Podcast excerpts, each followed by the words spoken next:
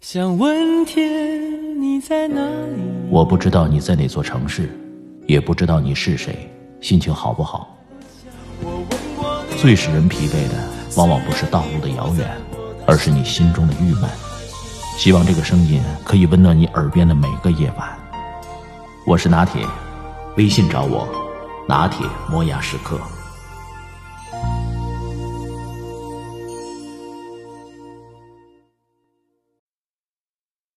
今天拿铁和大家聊聊那些急中生智的临场反应。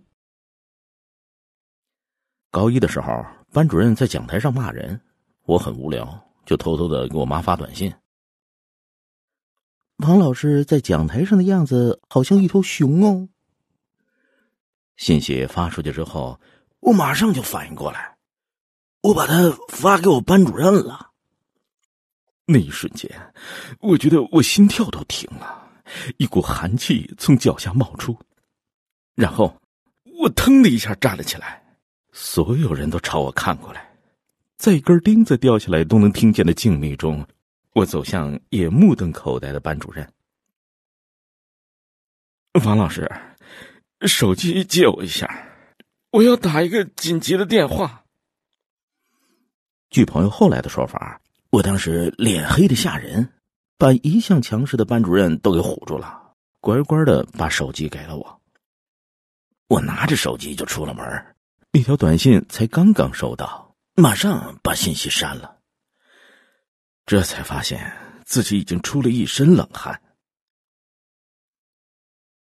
还有一次是我中学同桌的事儿，这个女生有一次替人家考试。写名字的时候，下意识的写了自己的姓然后意识到错了，就把自己的姓划掉，又写了被替考人的名字。正巧被监考老师看到了，老师揶揄道：“哟，你还能把自个儿名字写错呀？”这时候，我同学抬起头望着老师说：“我的父母离婚了。”老师无比同情的哦了一声，便再也没有过问。谦儿哥是我的发小，为人做事果断干脆又机智过人，总是时不时做出点让我瞠目结舌的行为。当年我们在美国，有一个夏天的晚上，我们吃完夜宵以后驱车回家，我坐在副驾驶，俩人有一句没一句的聊着天。凌晨十二点的纽约街头依然是灯火通明，夏夜的晚风轻柔的吹着，我们聊着高兴的事儿，心情很是放松。经过一个十字路口的时候，一辆开在我前头的车赶在了黄灯的时候加速过去了。我们到的时候，红灯已经亮了。谦儿哥在路口的红灯前略微停了一下，左右一扫，确定没有来往的车辆，加速继续往前开。我立刻反应过来，哪儿有点不对，呀，把红灯当成停止招示牌了。对面没车，也不能直接冲过去啊！这念头刚一闪过，倒视镜里立马出现一阵红蓝交替的闪烁灯光，紧接着就听到一声尖锐的警笛声。谦儿哥显然也反应过来了，于是逐渐减速，在路边的紧急停车道停下，接着打开双闪灯，熄火。双手放在方向盘上，一言不发。原本嬉笑轻松的脸上，突然换上一副凝重而深邃的表情。也是，闯红灯当场被抓的要扣三分，还要罚一百五十美元，来年的保险还得涨价，换了谁也高兴不起来。但他脸上似乎还带着一丝难以察觉的悲壮，这是怎么回事呢？两个全副武装的警察左右包抄，走到我们的车旁。在我这边的是一个黑人警官，手按在腰上，在离车一步的距离，警惕着看着我们。左边的那位白人警官一脸怒气的冲谦哥喊：“嗨，你想干什么？”谦哥在红灯前停顿后再次加速，明显闯红灯的故意行为显然激怒了他。按照常理。正常人遇到人高马大、一身军装、武器愤怒的警察，早就笑尿了。就算还能保持镇静，肯定也是慌忙不迭的认错道歉。要是还能想起找个夜已深沉、家有妻儿苦等的理由，简直就是超常发挥了。但谦儿哥向来不是个按常理出牌的正常人，在接下来的一分多钟的时间里，谦儿哥开始了一段让我事后想起来拍案叫绝的即兴表演。这时，谦儿哥面无表情、平静的反问：“您看见了在我前面在红灯的时候加速闯过的那辆 SUV 了吗？”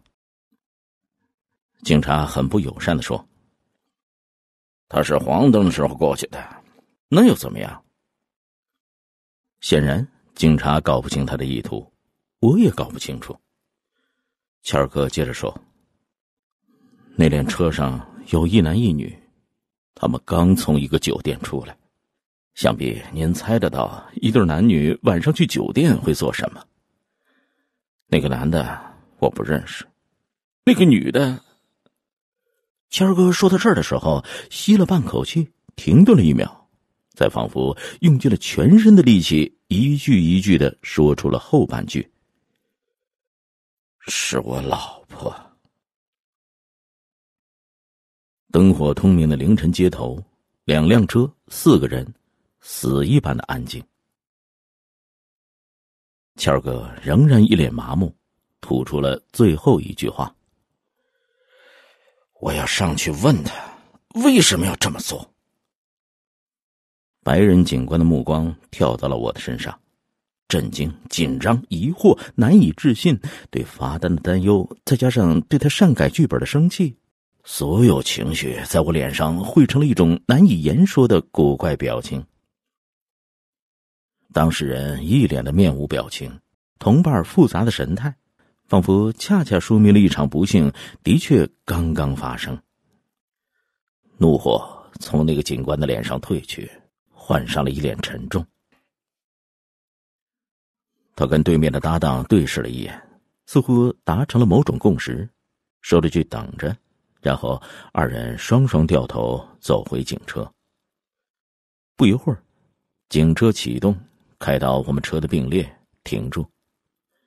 白人警官摇下窗，对我们说：“哎，去做你该做的，但是记着不要做蠢事。”非常感谢您，警官。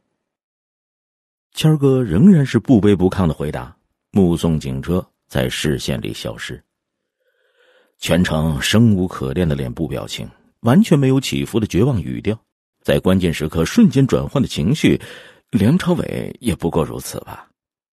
如果不是警车开远后，谦儿哥向我眨了眨眼，然后咧嘴一笑，我以为我们刚刚真是从捉奸现场回来的。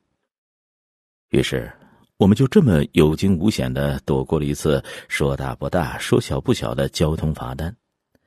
我至今仍然为谦儿哥当晚神一样的临场发挥，以及张口就来的一本正经的胡说八道的本事而深深拜服。然而讽刺的是，这个事情发生的几个月以后，谦儿哥向结婚了五年的妻子提起了离婚诉讼，理由是，他真的出轨了，跟一个上班认识的留学生。这个故事告诉了我们一个血泪教训：闯红灯以后你会撒谎，撒谎就会被戴绿帽子，所以不要闯红灯。